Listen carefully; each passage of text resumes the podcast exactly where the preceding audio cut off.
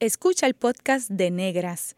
Este programa se emite los viernes a las 3 de la tarde por Radio Universidad de Puerto Rico en el 89.7 FM San Juan y el 88.3 FM Mayagüez. Todo un mundo de música e información.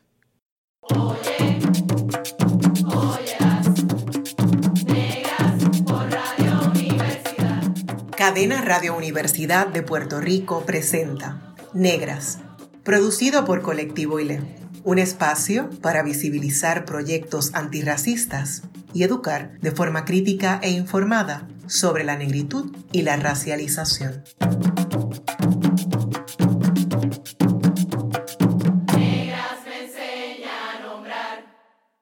Hoy en Negras les saluda Bárbara Badía Resach. Converso con la fotógrafa afropuertorriqueña Angélica Allen sobre sus libros de fotografía y cómo ve a Puerto Rico desde su lente fotográfico. Aunque hoy día también desde el celular, ¿verdad? que ya el lente fotográfico es como que se queda pequeño, ¿no? Eh, Angélica Allen nació en San Juan en 1976. Posee un bachillerato en comunicación de la Universidad de Puerto Rico, recinto de Río Piedras, y dos maestrías, una en periodismo y otra en fotografía de la Universidad de Navarra. Tiene más de 20 años de experiencia como fotógrafa. Ha impartido cursos de fotografía desde 2005 eh, hasta el presente en varias instituciones académicas. Ha publicado y exhibido sus fotografías en y fuera de Puerto Rico. Qué placer tenerte finalmente aquí en Negras. Angélica, ¿cómo estás? Bienvenida. Saludos, Bárbara. Gracias por invitarme. Yo también estaba loca por estar aquí contigo conversando. Qué bueno, es un placer para mí y para mis compañeras de colectivo ILE. Háblanos un poco de ti, de tu crianza, de tu educación. Naciste en San Juan, pero eres carolinense. Eso es así, que cuéntanos un poquito de, esa crianza y la educación. Pues yo soy gigante, yo soy una gigante de Carolina. Eh, bien orgullosa de haberme criado eh, allí en Carolina. Me crié en Villa Fontana y también me crié en Villa Carolina, en varios lugares, viví en, varios lugares, pero donde más viví fue en la Vía 20, en, en Villa Fontana, Carolina. Eh, la verdad es que estudié en las escuelas públicas de, la, de mismo Villa Fontana. Este, tuve esta, esta suerte de que vivía eh, bastante cercana a las escuelas y ya cuando fui grande, de pequeña obviamente mi mamá me llevaba a la escuela elemental María Teresa Serrano, y luego entonces ya cuando fui más grande, mamá me dio un poquito de más libertad y caminaba a la escuela intermedia, algunos días caminaba a la escuela intermedia y luego cuando fui a superior también, pero casi siempre mi mamá me iba a buscar. Así que básicamente toda mi, mi, mi, educación elemental, intermedia y superior fue también en Villa Fontana. Yo creo que casi yo nunca salía de Carolina y cuando salía de Carolina yo sentía que salía a, viajar el mundo, o sea, cuando yo salía a Torrey, salía a Calley, que mi familia de parte de madre es de Calley, yo sentía que, que, el camino era bien largo porque siempre estaba en, Carolina. O sea, básicamente eh, es mi crianza y, y, mi educación, muy carolinense. Ok, así que de tierra de gigantes, Angélica. Sí. ¿Cuándo te pensaste como una persona negra? ¿Cómo se dio ese proceso de identificación racial? Es bien interesante porque te cuento un poquito cómo es mi familia. Mi familia por parte de padre, que de hecho mi papá, este, Bárbara, no sé si sabe, mi papá es cantante de salsa, Tito Allen. Pues por parte de padre, toda mi familia eh, somos negros. Pero por parte de madre eh, hay una mezcla que yo digo maravillosa. Mi abuela, Angélica, por la que mi papá me puso eh, el nombre, es Blanca de Calley. Blanca, era blanquita, ojos claros. Y el papá de mi mamá, me cuenta mi mamá que yo no lo conocí, era un indio. Entonces, mi mamá sale como con esa mezcla de blanca y un poco india, y entonces pues yo vengo de esa mezcla. Aparte, la familia de parte de mami, también yo tengo la mayoría de mis tíos son este, bastante blancos o claros, eh, eh, y también tengo más, más indiecitos y más oscuros. Así que yo viví desde pequeña una familia donde eh, esto de, por ejemplo, mi hermano y yo, ser a lo mejor negros, los más negritos, por decirlo así, de una manera este, chistosa, los más negritos de parte de, madre, pues era, era normal. Y ser entonces, este, por parte de padre, pues normal, este, negros todos, ¿verdad? Y así que este, en mi familia no hubo una gran distinción en cuestión del color de, de piel. Eh, más distinción había de, de, cuando me crié, yo era de las, básicamente me crié con muchos varones, entonces yo era la única nena y mis primos y mi hermano pues a veces no querían jugar conmigo porque jugaban con muñecos y cosas que ellos denominaban como que era de hombres y entonces a veces me dejaban a mí jugando sola, así que yo siempre estaba jugando sola y hablando sola o con mi abuela, con mi abuela Angélica. Esa, esa fue la manera en que nos criaron. ¿Qué pasa? Cuando uno se va haciendo mayor y sales un poquito más y compartes con más personas, yo sigo viendo donde me, donde me crié que te comenté y la escuela donde yo iba, pues había mucha mezcla. Si no te voy a negar, me pusiste a pensar que casi tal vez la mayoría eran más claros que yo, pero con todo y eso no me, no me percataba ni me, me fijaba mucho ni, ni, le daba mucha, mucha mente a todo esto. Ya de grande yo creo que fue que me fui dando, percatando tal vez de situaciones y yo creo que más en la universidad fue que me fui dando cuenta de, de muchas tal vez cosas de pequeña y de más jovencita, de más adolescente, no, no le prestaba atención. Y entonces, así que nunca en tu familia, por ejemplo, hubo tu abuela Angélica en calle y mención de tu papá negro, el músico negro, ese tipo de, o no sé si incluso el ser músico y ser una persona reconocida públicamente también ayudaba quizás a la aceptación, no sé.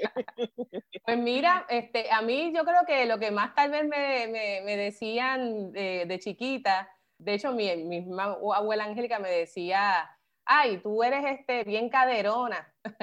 Qué caderona. E, ese tipo de comentario así, pero no, no había como un comentario respecto a, a, a, la, a, la, a, mi, a mi color negro. Este, de hecho, mi tía, mi tía, la hermana mayor de mi mamá, que ella es este, eh, blanquita, de ojos claros como mi abuela Angélica, ella me llevaba, ella me cuenta, como, siempre con mucho cariño, hasta los otros días me estaba diciendo que ella me, me, llevaba con ella al supermercado y que la gente le decía, ay, se parece mucho a ti, es tu nena. O sea, y ella con mucho orgullo así, porque yo era su, su sobrina de, la, de las pocas nenas que había en la familia, y ella me llevaba así, ella le, le encantaba, ¿no?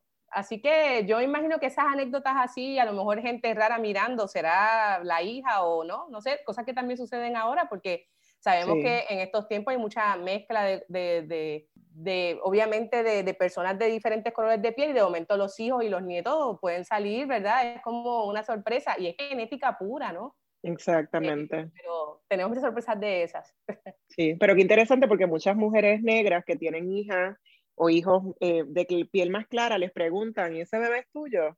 Eh, que, que, a diferencia de tu tía, que es una mujer, mujer ¿verdad? Visiblemente más clara, sí. que le preguntaran es tu hija, ¿no? Que, que no nos pasa a mujeres negras, nos preguntan incluso, a mí me preguntaban siempre Ajá. si mis hermanos eran mis hermanos, o Ajá. si teníamos el mismo papá y la misma mamá, porque yo soy más oscura que mis hermanos eh, varones que tienen ojos verdes, etcétera, ¿no? Entonces toda la vida era como que esa pregunta y uno misma se cuestiona de chiquita, bueno, pero ¿de dónde salí? ¿Por qué no me parezco?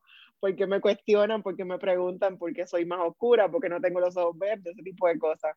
Así que son todas esas, ¿verdad? Como dices, una sorpresa, uno nunca sabe cómo la gente... Exacto, y no sé si te pasó entonces a ti que de, de grande es que te percatas de, de, esa, de esos comentarios o preguntas, pero como nos crían tan juntos y con el cariño, sí. y pues no hay como es notable, no somos ciegos, pero, pero como que no le damos importancia. Yo tengo mi primo hermano, el hijo uh -huh. de esa tía que te estoy diciendo, totalmente eh, también blanco, pero fíjate, tú ves a mi hermano, que eh, eh, obviamente es como yo negro, y a mi primo, y tienen unas características bien similares, muchas pestañas. Tiene sus diferencias, obviamente, porque también son de padres diferentes, aunque hay familia. Pero sí. tienen unas cosas que, que, tú los, que tú los puedes unir, o a lo mejor es el cariño tal vez, ¿verdad? Y que me crié con ellos, que yo veo unas similitudes. Ya yo no sé ni diferenciar, ¿verdad? pero, es, eso, es, es esa, esa, esa, esa, normalidad con que, con que uno se cría. Entonces ya más de adulta, como que empiezas a identificar experiencias donde ya te estás racializando como una persona negra. Eh, no sé cómo fue tu experiencia en España, viviendo en, en Navarra, si tuviste alguna anécdota, ese tipo, esa pregunta, ¿no? De, de dónde eres, eh, por qué hablas español y ese tipo de cosas que a veces nos pasa cuando estamos, bueno, nos pasa en San Juan, pero, sí. cuando, pero fuera también. Sí, tuve, tuve experiencias. Ahí sí te puedo contar, que tal vez no fueron las primeras, pero son las que recuerdo como esa anécdota sin que me duela, pero sí como esa anécdota que se queda en, justamente en, Pamplona, en Navarra. Eso fue al principio, obviamente, del, de, pues del 2000, ahí fue que yo me fui a estudiar a Navarra. Y sí hubo unas, este, me acuerdo de, dos anécdotas. Una de ellas, era, habían poco, pocas personas de piel oscura o de, de piel negra. Los que habíamos, este, me acuerdo, para esa época, éramos dos puertorriqueñas de, de, mi entorno, ¿verdad? De mi entorno. No estoy diciendo que, ¿verdad? Solamente en Pamplona habíamos dos puertorriqueños, porque eso no me consta. Pero los más que habían eran de África, de diferentes países de África. Y te estoy hablando que mi entorno era la universidad. Yo eh, iba de la universidad eh, a, a, mi casa y pues sí, algunas veces pues que, que salíamos en grupo a reunirnos y todo ese, ese momento de ocio muy importante, ¿verdad? Y además de, de, de, compartir otras cosas. Entonces, eso es una anécdota. Yo decía, pero ¿por qué? Después entendí, obviamente uno no, no, no, uno no lo, lo analiza, pero al principio como que no, pero no soy este, de ningún país africano, pero era lo normal.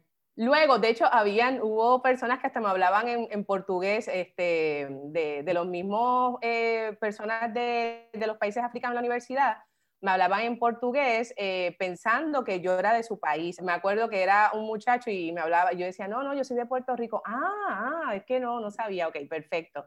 Entonces sí hubo una anécdota de tal vez otras, que esta te la puedo contar, que fue un día que fuimos a, compartir a una especie de discoteca que ya anteriormente habíamos ido y nos habían dejado entrar. Y te estoy hablando eh, yo y también otras personas habíamos dos puertorriqueños más que también éramos negros. Y fuimos a la discoteca, pero ese día, esa noche, no nos dejaron entrar. Eh, habíamos más, habían más, más estudiantes de diferentes partes de España y también diferentes partes de Latinoamérica, pero a nosotros, a los tres negros, fue a los que no nos dejaron entrar. Se formó un, una disputa, ¿no? De verdad, así con, muy agresiva, pero sí lo, algunos españoles estaban indignados pero ¿cómo va a ser? Había uno, me acuerdo, que estaba hasta llorando, pues de rabia. Es que ¿Y cuál fue la, la, excusa que le pues, dieron para no la excusa, la excusa que daba la persona de, de el guardia, como por decirlo así, era como una especie de guardia que no podíamos entrar. Y le decían, ¿pero por qué no pueden entrar? No decían más nada. Uno de estos chicos llama a la policía y la policía llega. Yo estaba dispuesta a irme, porque yo decía, ya como que la noche se dañó ya el, el ambiente que teníamos de, de, fiesta, y yo decía, y más en un lugar que hemos entrado, no ni una ni dos, un montón de veces habíamos entrado a ese lugar. Eh, llegó la policía y entonces, pues, los, sobre todo los chicos, los chicos de, que estaban con nosotros, los, los, españoles, diciéndole, mira, esto está pasando y todo eso. La policía habló con esta persona encargada de la entrada, esa especie de guardia, y al final nos dejaron entrar con todo y eso nos quedó el mal sabor de boca, pero nada, tú sabes, este, siempre hubo ese, e, e, ese momento, de hecho, después fuimos otras veces y nunca más nos pasó, fue esa noche que nos pasó eso, y fue a nosotros, de hecho, fue a nosotros los negros y a otro negro más que no era de nuestro grupo. Parece que esa noche la persona de la entrada no quería, no sé, algo pasaba. A lo mejor era algo personal. Pero esas son dos anécdotas, tal vez de algunas de, de, la misma manera te puedo decir que hubo anécdotas súper buenas, porque tampoco voy a decir que en Pamplona o en España todas las, las, anécdotas fueron, fueron malas. Esas son así como que los momentos feitos, ¿verdad? Pero también este, hubo momentos este, muy buenos donde hubo una compenetración de diferentes países, este, europeos, este, africanos y también latinoamericanos, que, que fue maravilloso. Así que, ¿verdad? No voy a, dejar el mal sabor de boca.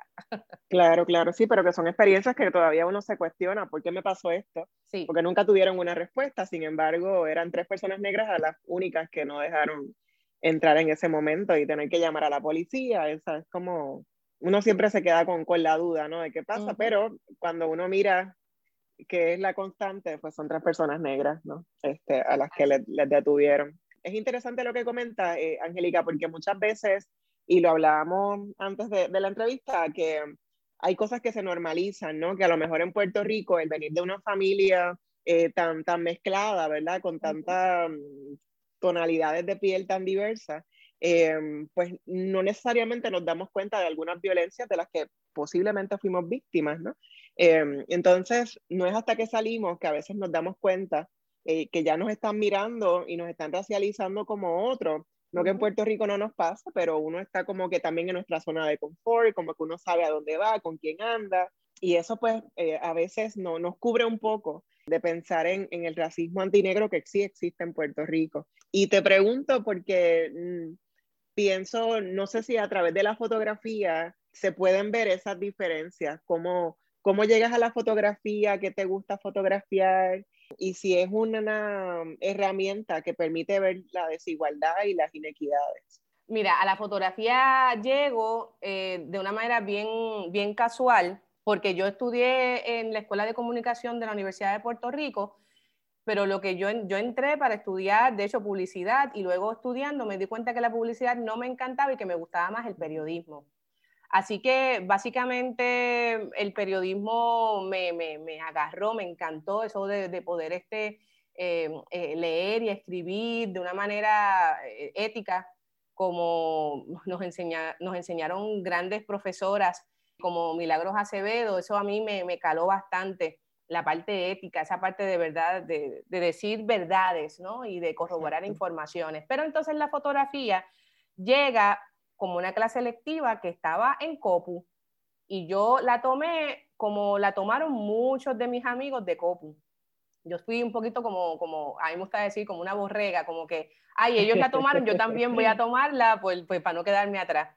En mi caso, cuando la tomo, me encantó y me gustó mucho ver cómo en la fotografía y también como la profesora de fotografía que tuve en, en, en, ese, en esa época fue Paloma Tot, cómo ella también, los, los, diferentes fotógrafos que ella nos fue, nos fue mostrando y mostrando su trabajo, me encantó cómo la fotografía y con lo escrito y la investigación yo podría llevar una información eh, y una documentación hasta mejor de la que yo quería, bueno, en mi caso, porque me, me enamoré de la fotografía. Así que yo tomé todos los cursos que en ese tiempo tuve la suerte de que en COPU daban fotografía básica, daban fotoperiodismo, daban retrato, eh, y yo llegué a ser un minor en fotografía. Eh, le daban mucha importancia a, la fotografía, de hecho, yo pienso que, que, que sí, que sí, eh, para las comunicaciones hay que seguir dando la importancia, porque inclusive en Copus han salido muchos grandes fotoperiodistas que actualmente son fotoperiodistas o freelancers o de los periódicos y son los grandes fotoperiodistas, mujeres y hombres, son maravillosos y maravillosas. Eh, así que básicamente la fotografía a mí me, me cautivó, fue como un flechazo.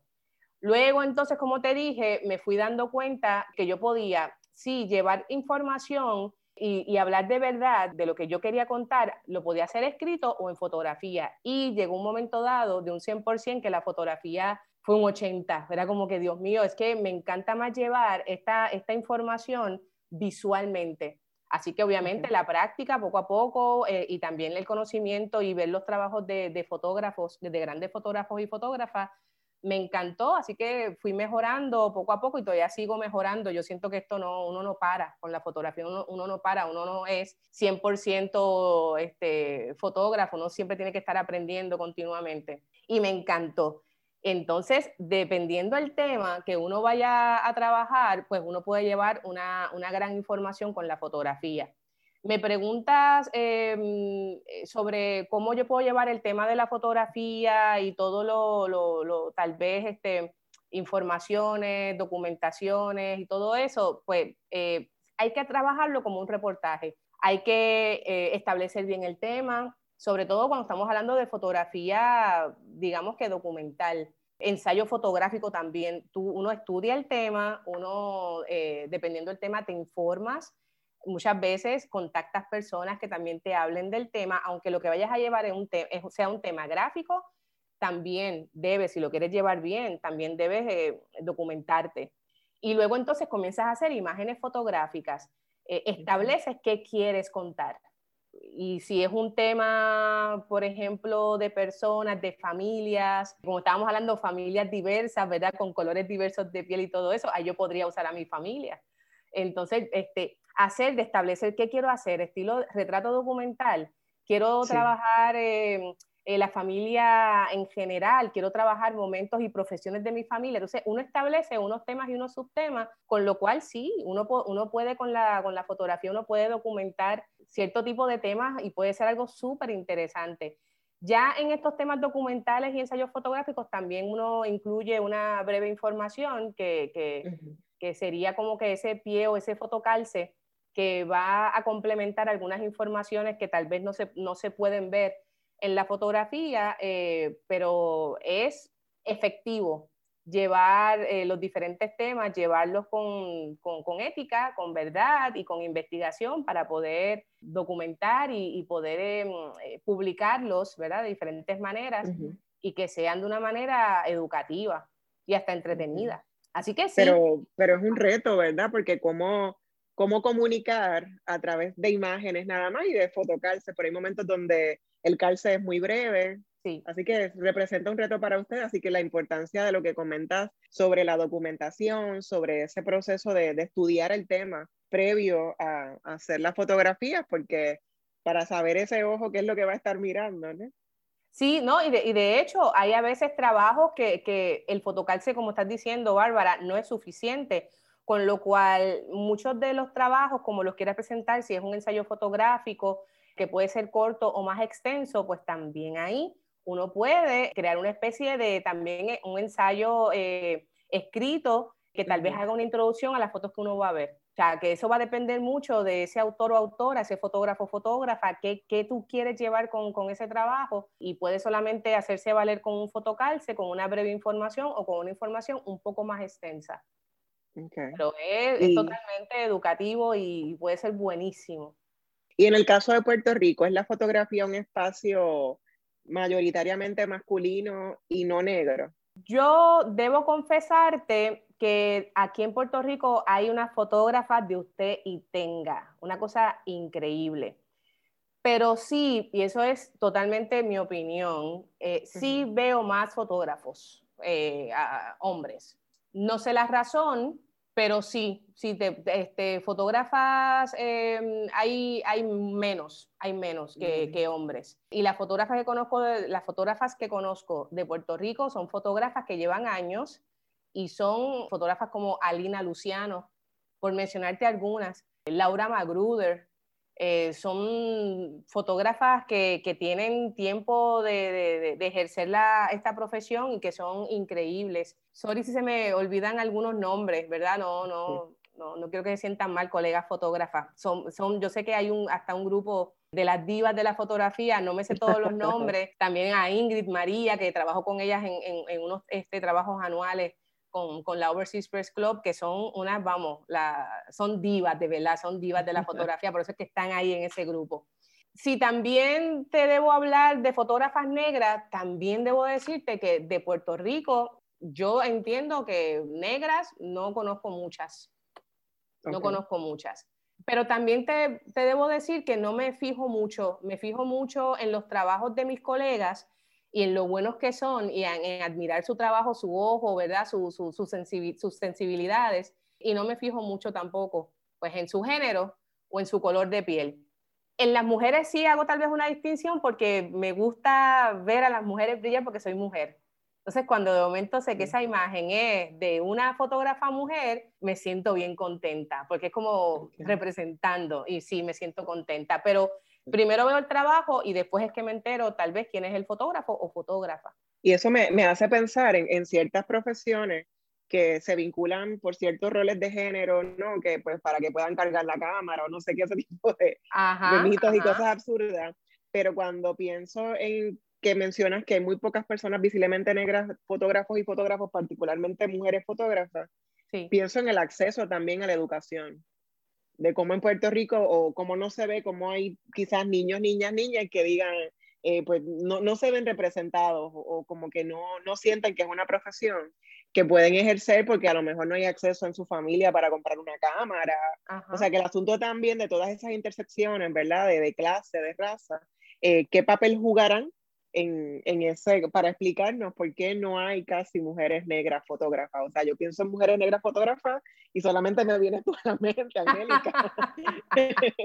es como, no, no reconozco, ¿verdad? No, no pienso en otra persona. Así que pienso también en el asunto de, de los accesos a la educación, del acceso de, tipo económico también, ¿no? Cómo eso puede jugar un papel. ¿Qué es lo que más te gusta fotografiar? ¿Qué es lo que te interesa comunicar a través de la, de la fotografía? A mí me gusta fotografiar todo lo que veo. Y suena bien general, pero voy a, voy a explicar. El tema que más a mí me gusta es eh, documentar lo que hay a mi alrededor y el tema cotidiano. Y eso viene por la admiración que, que siento, vuelvo, gracias a los fotógrafos que me enseñaron, que me enseñaron el, que, el trabajo, ¿verdad? Los, los primeros fotógrafos que me enseñó la profesora Paloma Todd fueron, por ejemplo, un Henri Cartier-Bresson, entre algunos de esos fotógrafos. Y Henri Cartier-Bresson se dedicó, ¿verdad? Dejó un legado muy bueno, es un fotógrafo, o fue un fotógrafo francés, se dedicó a, a, tomar fotografías, de, a documentar su, su cotidianidad o lo que los rodeaba en la ciudad que vivía, sin fijarse si había una gran fiesta o algo concretamente especial yo sin darme cuenta, pero obviamente bien alimentada por esas buenas, esas buenas imágenes, me fui dando cuenta que también me gustaba tomar fotos de lo cotidiano. Si voy al supermercado y veo algo que me, que me interesa, ¿verdad? Pues si voy al supermercado, pues tal vez no voy a tener mi cámara profesional, pero si tengo el móvil, que todo el mundo, ¿verdad? Lo dijiste al principio del programa, el móvil es, ¿verdad? La cámara del móvil es una herramienta que puede ser también muy eficaz, sobre todo cuando, cuando le podemos sacar más partido. Entonces, si voy al supermercado y veo algo o alguien que me llame la atención, pues claro que voy a sacar la cámara y voy a tomar la fotografía. Y esos son los momentos que me gustan, eh, los detalles. A veces, aunque no tenga mucho tiempo, vaya prisa para, para algún tipo de compromiso, pero veo algo necesito detenerme un segundo o tal vez 10 o tal vez 30 segundos y, hago la fotografía porque es que si no voy a estar todo el día con ese run run, con eso de que no tomé la foto, vi esto, ¿verdad? Entonces, siempre que pueda, hay momentos que no, que a lo mejor estoy, eso me ha pasado mucho, que estoy guiando y sé que no me puedo detener o si me detengo voy a crear un gran accidente, así que ¿qué hago? Atesoro ese momento, lo fotografío, ¿verdad? En mi mente y digo, wow, qué bueno, qué lindo estuvo ese momento, esa iluminación, esa, esa especie de sombra, ese gesto de esa persona que estaba en el carro de al lado o que, estaba, o que iba a cruzar. Entonces yo estoy constantemente observando y ese es el tipo de fotografía que más a mí me gusta. Claro, eso no quiere decir que no me fascine la fotografía de retrato. Me encanta tomar fotografías de retrato en exteriores o en, o en estudio. Es una fotografía que, me gusta muchísimo. Si no tuviese miedo a, nadar, que soy pésima, eh, no sé nadar, vamos, voy a confesarlo. Somos dos. ah, pues somos dos entonces, pues. y yo, de Fajardo, de la costa, imagínate. pues mira, y, y, yo de Carolina, que también íbamos mucho a la playa, y como quiera, este, algo pasó que, que, que no, que le tengo un poquito de respeto al mar y a las piscinas también. Pero si, me gustara o pudiese em, eh, vencer ese miedo, me encantaría también la fotografía submarinista, que admiro muchísimo este tipo de fotografía en el fondo del mar, que hay tantas cosas tan hermosas. Eso es por mencionar eh, diferentes fotografías, me gustan todas, pero realmente la más que hago y la hago, Bárbara, todos los días a mí no me limita que yo esté solamente en mi casa. En mi casa, eh, que la tengo muy vista, aquí vivo hace muchos años, pero en mi casa siempre hay algún elemento que hoy se ve diferente y hoy la tomé. Tal vez lo tomé ayer, pero hoy se ve diferente. La iluminación cambió, algo cambió, la tomo. O tomo otro ángulo, que ayer no me fijé y ese ángulo ahora me, me gustó más. O cosas que no había visto, me gusta. Y si salgo, pues como te dije, dentro de mi cotidianidad, de momento veo cosas o veo personas situaciones que me encanta documentar. Eh, esa es como una obsesión que, que, tengo, claro. Y si ya voy a trabajar algún tema concreto, como te dije ahorita, estudio lo que voy a hacer, lo planifico bien, soy muy meticulosa, planifico, bosquejo todo, porque dentro de la sorpresa que puede haber documentando algún tema, sí me gusta saber más o menos qué tipo de fotografías quiero tener para que finalmente pues logre tener un tema completo. Bueno, en breve regresamos con Negras y continuaremos dialogando con la fotógrafa afropuertorriqueña Angélica Allen. Sigue en sintonía con Radio Universidad de Puerto Rico. La clase de historia que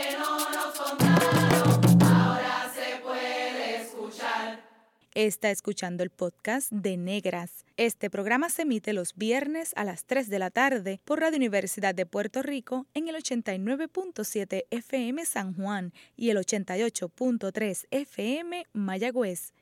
Todo mundo de música e información.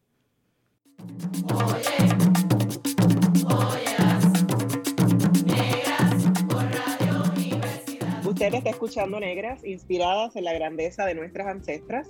Le saluda Bárbara Abadía Restach. Hoy converso con la fotógrafa Angélica Allen sobre sus libros de fotografía, 367 días y 8.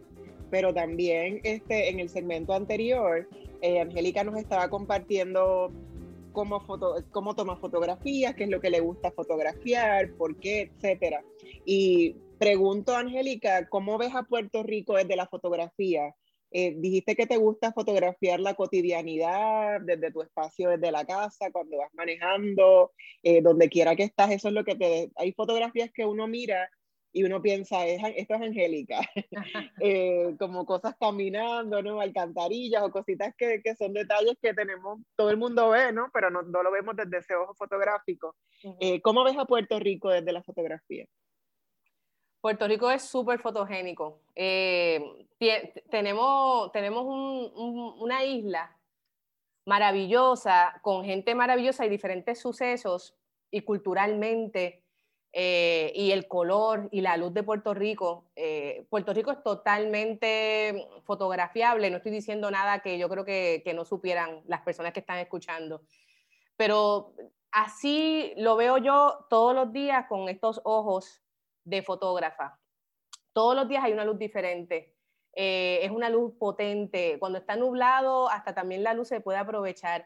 Eh, hay momentos eh, bonitos, momentos que, que, uno podría documentar muy, muy bonitos, muy, muy históricos, pero también hay momentos de cosas feas, ¿verdad? Porque en todos los países hay cosas feas, qué sé yo, una basurita o alguna cosa verdad abandonada. Con lo cual, dependiendo del tema que uno quisiera trabajar, yo, por eso es que digo que Puerto Rico es totalmente fotografiable. Hay de todo.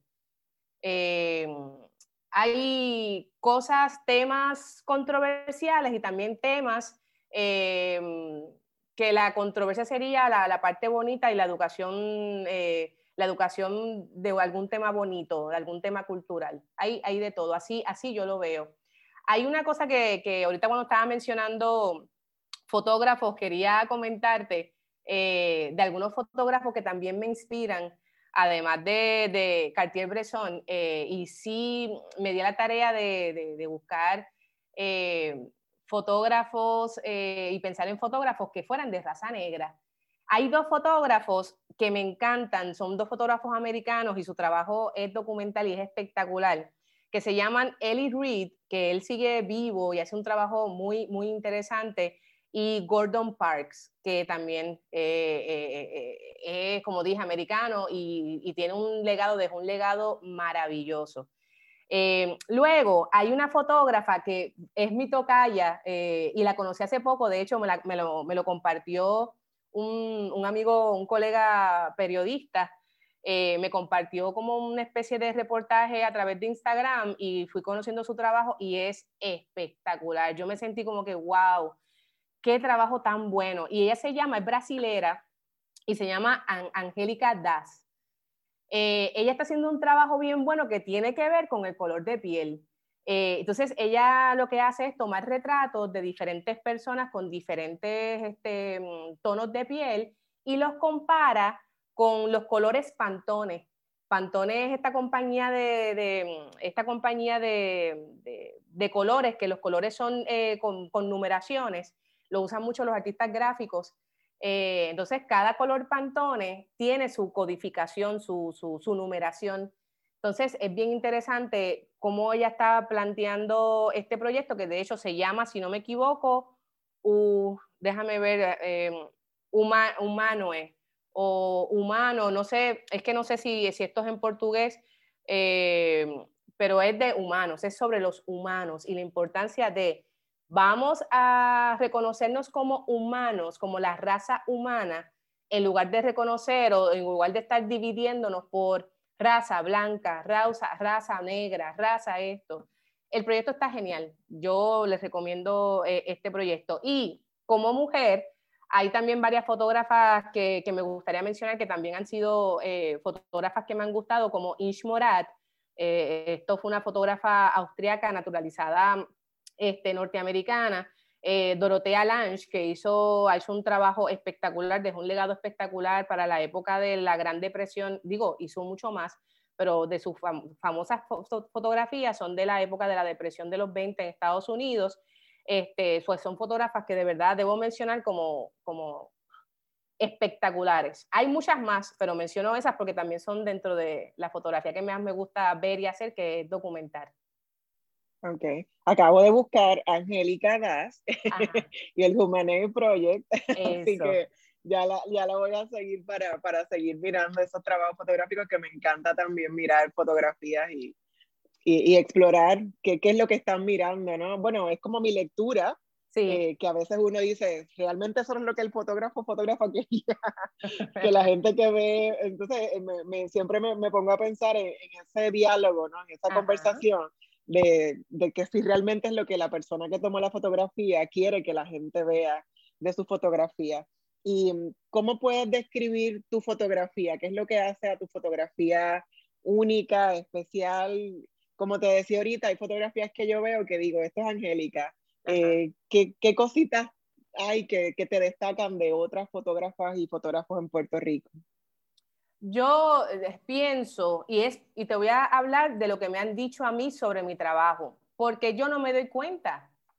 Yo estoy tan tan metida ya en mi observación que ha sido eh, influenciada por estos fotógrafos de las que te mencioné y de los fotógrafos que, he ido, obviamente admirando su trabajo, eh, que yo creo que esa, esa, esas buenas fotografías han influenciado y también pues obviamente el desarrollo de, visual, mi observación. Entonces yo pienso que es una mezcla, con lo cual yo no me doy cuenta de lo que yo hago. Yo no me doy cuenta, yo simplemente tomo la foto, así me sale y suena bien romántico, pero lo voy a decir, me sale del corazón, porque la verdad que lo que yo tengo con la fotografía es, es un gran amor. Yo amo y respeto la fotografía.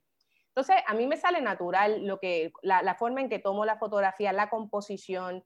Yo cuando veo algo que me gusta, eh, ni lo pienso mucho eh, y, y, tomo la fotografía. Si estoy documentando para algún proyecto lo mismo, este, escojo momentos, es, es, eh, pero siempre hay, hay momentos sorpresa que también me dejo llevar. Entonces, eso que me estás diciendo, Bárbara, eh, gracias por decirme de que a veces has visto imágenes que dice, ah, esto es de, esto posiblemente es de Angélica Allen, ¿verdad? Porque es bonito escuchar eso. Yo me siento bien, bien emocionada cuando escucho, porque no es, la no es la primera vez, ya varias personas me han dicho que, que como que mi estilo ya, ya lo pueden reconocer y eso me da alegría, y, pero es una cosa que yo personalmente no, no estoy pensando, ay, voy a hacer esto a, a mi estilo. Eh, no lo pienso, simplemente lo hago, sale espontáneo, sale natural. Ok, qué, qué bien. ¿Y cuál ha sido tu experiencia como profesora universitaria de fotografía? Eh, ¿Cómo transmitirle a los estudiantes ese amor por la fotografía que, que tienes tú? Mi experiencia como profesora es maravillosa. Yo, yo siento que cuando yo me, me, me, me paro en un salón a, a, comenzar a dar un curso, por ejemplo, de fotografía básica o un curso de fotografía avanzada, a los cursos también que, que doy eh, cuando me tocan los de Photoshop eh, eh, y cursos más avanzados, yo me siento tan honrada de poder tener a un grupo de estudiantes que, que quieren saber y quieren aprender, ¿no? Entonces, eh, son buenas, mi experiencia ha sido muy buena. He tenido estudiantes, en, yo llevo dando fotografía, eh, más o menos haciendo un cálculo, el otro tiempo se hace el cálculo, 15 años más o menos, llevo dando este, clases de fotografía. Eh, y en estos 15 años he tenido eh, unas experiencias muy, muy buenas muchos de esos estudiantes eh, ahora actualmente son fotógrafos y fotógrafas, ya son colegas y eso me da mucho orgullo. Yo lo que trato siempre en clase, además de enseñar la teoría de la fotografía, es también impartirles a ellos el respeto y la ética en la fotografía. Para mí es bien importante. Yo no puedo ir como el papagayo a hablarles de fotografía teórica porque, porque no estaría enseñándola bien. Me gusta también hablarles de la ética, de lo que es un, ser un buen fotógrafo, de lo humano que también debemos ser a la hora de estar detrás de la cámara y, obviamente pues, pues todo eso pues es, parte de, mi enseñanza y obviamente el respeto. La fotografía muchas veces se ve como algo bien, bien fácil, es algo bien entretenido, es algo muy divertido, pero si uno quiere ser un fotógrafo profesional no es fácil. Eh, hay que dedicarle tiempo como cualquier profesión. Eh, entonces, pues yo les explico eso a los estudiantes, hay, hay, que tenerle respeto y se los pido encarecidamente, porque cuando a mí me enseñaron fotografía desde el principio, también me, enseñaron de esa manera, tenerle respeto a que también la fotografía digital no es la fotografía mm, que, surgió primero. La fotografía ya va para casi dos siglos de, haber existido. Entonces también tenemos que estudiar a, los que hicieron todo, que, este, que toda esta arte de la fotografía existiera. Hay que estudiar también un poco de historia de la fotografía, un poco o mucho. Yo diría, a mí me gustaría enseñarlo mucho, historia de la fotografía, pero en algunos cursos, pues por lo menos le dedico una, una o dos clases a la historia de la fotografía para que ellos sepan de dónde es que surge la fotografía y por qué es tan importante toda la evolución de la fotografía que sigue pasando. Ahora mismo tenemos la fotografía digital, tenemos en los teléfonos móviles, tenemos una calidad de fotografía que no, no era la misma en el 2000, la fotografía digital ha ido evolucionando de una manera muy buena y esto no se va a quedar así, esto va a seguir evolucionando y, y vamos a ver en el futuro que tenemos, ¿verdad? Fotografía este, no sé, si digital, este, fotografía eh, virtual, qué sé yo. Yo no me quiero ni, no quiero ni decir nombre, no quiero ni imaginarme, ¿verdad? Pero me imagino que, que, surgirá porque esto sigue en evolución. Entonces es eso, mi experiencia ha sido muy buena, tengo, tengo esa, esa dicha bárbara de, tener estudiantes buenos que quieren aprender fotografía. Y hay algo que has mencionado durante toda la entrevista, que es la ética, y añadiste el respeto, y me hace pensar a veces, digamos, en época de desastres, eh, hay, fotografías, ¿verdad?, que, que, no es necesario, y me, y me corriges, em, fotografiar quizás a la persona llorando, sufrida, a lo mejor puedes tomarle fotos a, a elementos que dan cuenta del desastre, de las pérdidas, ¿no? Eh, eso tiene que ver con la ética y con el respeto a la integridad de las personas. Eh, por ejemplo, cuando hay asesinatos, fotografiar no sé, cadáveres, etcétera. ¿Cómo, ¿Cómo, se maneja eso? Porque ah, supongo que a lo mejor hay algunos estudiantes que van con esa visión, eh, porque a lo mejor es lo que se ve por ahí, ¿no? Entonces, ¿cómo, ¿cómo cambiarles que pueden tomar otro tipo de fotografías y siguen diciendo lo mismo o siguen haciendo una denuncia sobre una pérdida, sobre desastres, sobre crisis, etcétera?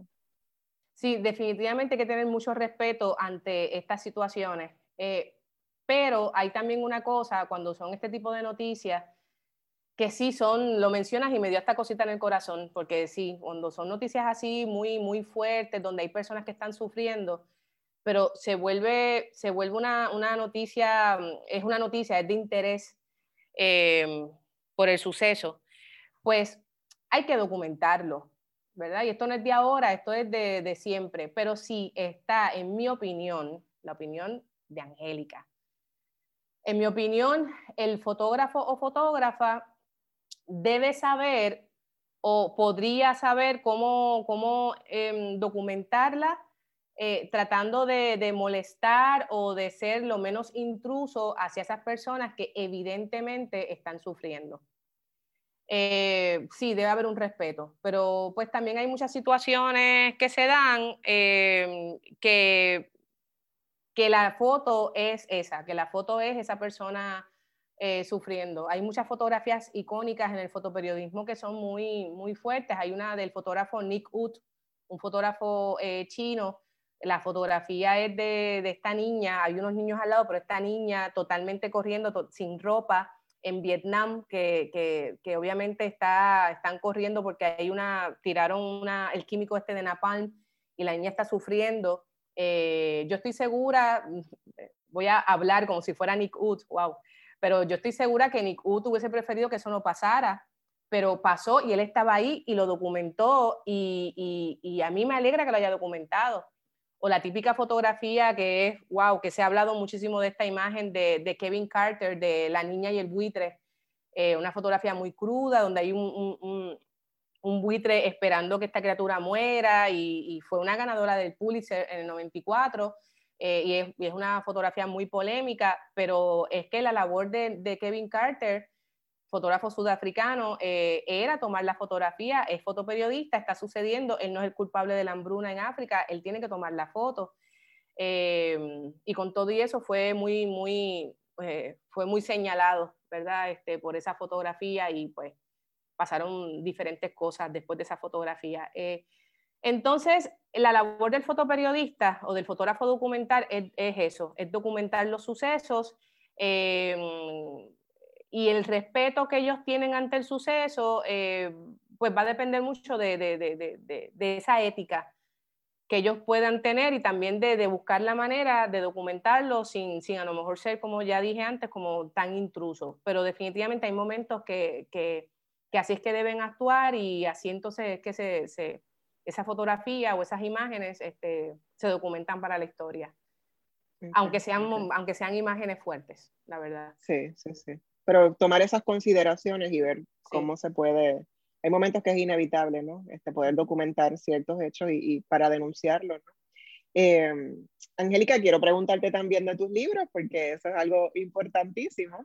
Cuéntanos del primer libro, 367 Days Back and Forward, publicado en 2012, si mal no recuerdo, porque creo que presentamos nuestro primer libro el mismo día. Así es. Por eso yo no fui a tu presentación. Y yo tampoco pude ir a la tuya, que recuerdo que te escribí, mira, 200, no voy a poder ir, fue, y me acuerdo que fue un 15 de marzo, si no me equivoco, 15 de marzo. 2012, sí, sí, sí. Cuéntanos de ese primer libro. Pues este primer libro, eh, fue un proyecto bien interesante que nunca pensé que iba a terminar en un libro. Yo lo, son fotografías tomadas en 2000, eh, comenzadas en 2004 y el proyecto terminó todo 2000, 2005 eh, y terminó el primero de, de, de, enero de 2006. Entonces, por eso es que se llama 367 días y no 365. Lo comencé el 31 de diciembre de 2004, lo terminé el primero de enero de 2006. Entonces, pues nada, para hacerlo un poquito diferente, a mí me gusta jugar un poquito con los números, los números clásicos, pues a mí me gusta como añadirle uno, quitarle uno, pues para jugar. Soy muy de números, me gusta también mucho trabajar con números, me gusta jugar con eso. Este proyecto básicamente va con este, con este tema de lo cotidiano porque es un diario fotográfico. Eh, son cada día eh, de, de todas las cosas que viví, que trabajé, que, Que, viajé, que hice diferentes cosas cotidianas, nada, nada que tuviese que eh, yo decir, hoy voy a ir a tal sitio para hacer la foto del día, no, simplemente era, ok, hoy me toca estar en casa, pues la foto toca aquí. Hoy me toca ir eh, a visitar a alguien, pues la foto toca en la casa de esa persona o de camino la foto de esa persona o de camino luego a mi casa. O sea, era algo muy, muy, que yo quería que fuera muy cotidiano. Eso no quiere decir que no tomé, que solamente tomé una foto ese día como te dije, yo tomo muchas fotos durante el día. Este, así que ese libro trata de eso, una foto al día. Eh, las fotos eran detalles, eran paisajes naturales o urbanos, dependiendo de dónde estuviese, retratos de personas con quien me, con quien me encontraba, autorretratos, a mí me gusta mucho el autorretrato. Y entonces se fue formando este proyecto que en principio era un proyecto simplemente para satisfacer mi, mi, mi ganas de tomar fotografía. Cuando el proyecto termina, yo dije, caramba, esto puede ser un libro.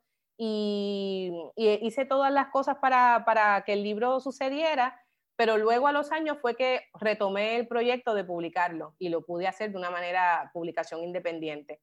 Eh, es un libro que, como una vez me dijo eh, una colega artista, porque no es fotógrafa, pero es artista, eh, de la Universidad Pontificia Católica en Ponce, me dijo, cuando ella vio el libro, ya se llama este, Damaris eh, Burgos, ella me dice, Angélica, ¿qué te pasó en ese tiempo? Y yo dije, ¿por qué? Y se sentó conmigo y me dijo, ese libro es totalmente un sub y baja, y es cierto.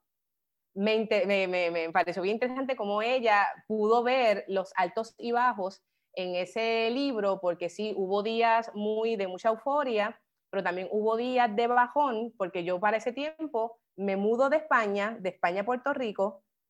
Después de Puerto Rico estuve algunas semanas, tal vez un mes, un mes y pico, y me mudo a Nueva York.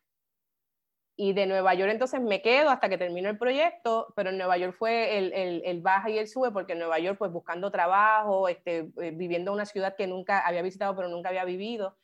Así que ese libro recoge todo, todo eso, todo ese tiempo donde me mudé de Madrid, donde yo era muy feliz, a me encanta España y me encanta la ciudad de Madrid. Y pues entonces era como que, ¿y ahora qué hago? Entonces, pues ahí se ve ese libro, lleno de, para mí fue una escuela, ese libro fue una escuela. Eh, yo creo que también ahí, al, tener ese proyecto eh, y tener yo el compromiso de hacer el proyecto, vuelvo y te digo que no pensaba que era iba a ser un libro, simplemente era por hacer fotografías, pues también ahí yo me pulí bastante en, la, en, toda la observación. Así que es un proyecto que cuando lo publiqué y vi también la aceptación de las personas y los comentarios de la persona, me sentí bien, bien contenta. Y todavía yo veo el libro y, y, recuerdo todos los días, recuerdo cada momento. Recuerdo cuando esos días a lo mejor eran difíciles, me acuerdo este día, pero nada, los recuerdo como parte de lo que soy ahora. Qué bien, qué interesante, ¿no? Que mirar las fotografías nuevamente y rememorar todas esas experiencias entre Madrid, Puerto Rico, Nueva York y qué bien. Y después en octubre de 2020, hace muy poquito, lanzaste tu segundo libro que se llama Ocho, que nuevamente números. ¿Qué, ¿qué significa ocho? Pues ocho tiene varios significados. Em, ocho básicamente es el número, el día que nació mi mamá.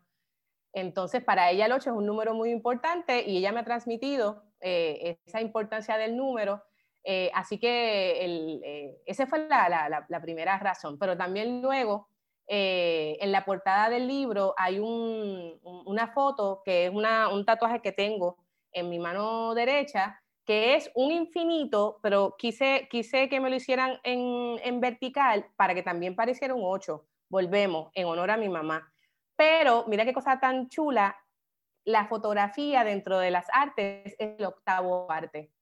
Así que también tiene que ver, eh, lo primero es el honor a mi mamá, pero también lo segundo es el honor a la fotografía y también el significado del infinito, que yo eh, le doy el significado en mí, de mis infinitas ganas de, seguir adelante, trabajando, ¿verdad? Eh, como, como persona, ¿no? Como fotógrafo, también como persona, ¿verdad? Este, siempre siempre tratando de ser una mejor persona. Eh, así que esas son básicamente eh, eh, el significado de, numérico, ¿verdad? De, de 8. además soy 8 de zapato, que también mira qué coincidencia, después eso yo lo descubrí, pero esa es la parte jocosa. Ah, y también el 8 significa que es una recopilación de 8 años. En ese libro es una recopilación, son 101 fotografías y, son una recopilación de, 2011 a 2019. Ahí entonces también están los ocho años. es la parte, como quien dice, la parte fácil de uno saber por qué se llama ocho. Ya obviamente las otras partes son las partes personales, pero me gusta decirlas porque, porque también son parte de, de, ese, de ese libro. Qué interesante. Eh, y también formas parte del colectivo de jóvenes artistas Preto Arts eh, que buscan como colectivo, porque hay una persona que hace, son tres personas, ¿verdad? En el colectivo. Háblanos un poquito de qué hace cada quien. Preto Art es un proyecto maravilloso, eh, donde tengo el honor de estar con dos colegas artistas. Héctor Ávila, eh, que es caricaturista, dibuja brutal y también se está dedicando mucho a las caricaturas.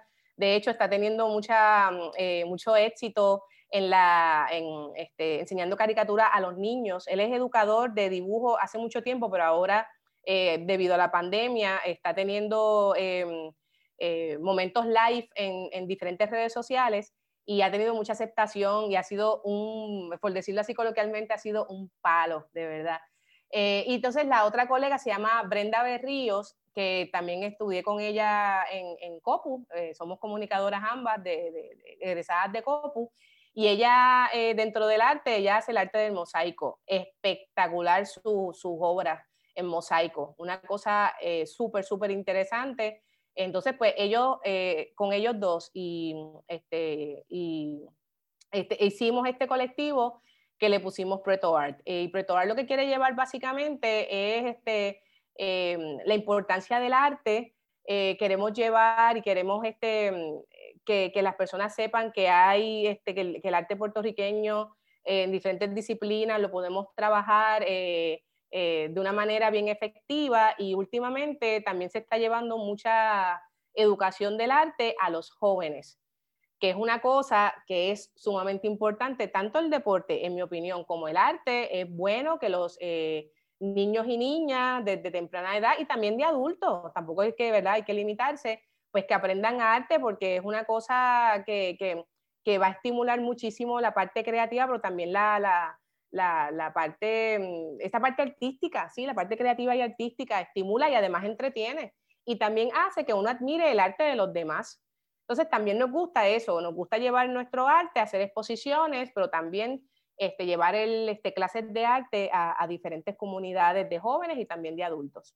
Y bueno, no me queda mucho más tiempo, pero no quiero terminar el programa sin preguntarte del podcast A mí me gusta con Angélica Allen. ¿De qué va ese proyecto audiovisual? Pues mira, el podcast surge por, por porque yo quería, además de, de ser fotógrafa, pues eh, comunicadora al fin, ¿verdad? Eh, yo quería hacer algo que tuviese también que ver con hablar con personas. Em, y esto de los podcasts es una cosa que, que, ya lleva tiempo y yo dije, pues mira, yo creo que esta, de esta manera Em, puedo, puedo hacer lo, que, lo otro que yo quiero, que es hablar con personas de temas bien joviales y se me ocurre. El a mí me gusta porque me doy cuenta que la mayoría de las personas que conozco o a veces que no conozco y me pongo a hablar con ellas, eh, no le gusta solamente una cosa, a lo, a lo, mejor es una doctora, pero también en su tiempo libre le gusta jugar tenis y adora también este, mm, los viajes, por decirte verdad, algo que me acabo de inventar. Eh, yo, por ejemplo, eh, yo, no, yo no considero que yo soy, solamente fotógrafa. Yo también soy hija, soy hermana, soy sobrina, soy tía, eh, soy muchos sombreros. Entonces, dentro de esos sombreros hay cosas que, que, que uno podía, podría hablar y resaltar eh, y eso es lo que, yo, lo que yo hago con, a mí me gusta, hablar con diferentes personas y que me cuenten eh, qué a ti te gusta. A veces es su profesión o a veces son cosas eh, que, que, nadie sabe. Y eso me gusta. He tenido muchas conversaciones con diferentes personas que me han sorprendido y son bien divertidas. Entonces, es un podcast de 20 minutos donde nada, hablamos, conversamos y nos grabamos, así como con una amiga que estuvimos hace poquito hablando, así nos grabamos y lo, y lo presento a las demás personas. Súper interesante. Eso me, me, gusta mucho eso porque, como dices, ¿no? A veces uno se dedica a algo por muchas horas al día, pero te gustan hacer muchas otras cosas, eh, o en los fines de semana, no sé, o, o hay muchos gustos, ¿verdad? Y a veces son gustos compartidos también. Angélica, ha sido un placer enorme tenerte en Negras. Gracias por todo lo que nos has compartido. Les invito a que busquen Angélica Allen, Angélica con K en algunas ocasiones, otras veces Angélica con C. Eh, en todas las redes sociales la van a encontrar y, y en Facebook como Angélica Allen Photographer. Y agradezco como siempre a Radio Universidad y al apoyo técnico que nos brindan en esta edición de Negras. No olviden sintonizar Negras el próximo viernes a las 3 de la tarde. Feliz viernes a todos.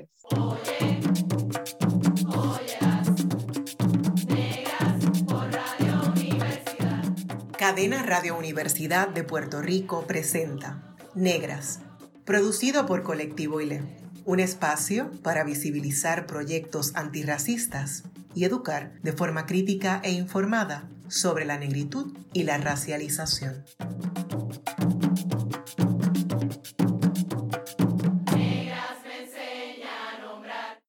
Acaba de escuchar el podcast de Negras. Le invitamos a que nos sintonice los viernes a las 3 de la tarde por Radio Universidad de Puerto Rico en el 89.7 FM San Juan y el 88.3 FM Mayagüez. Todo un mundo de música e información.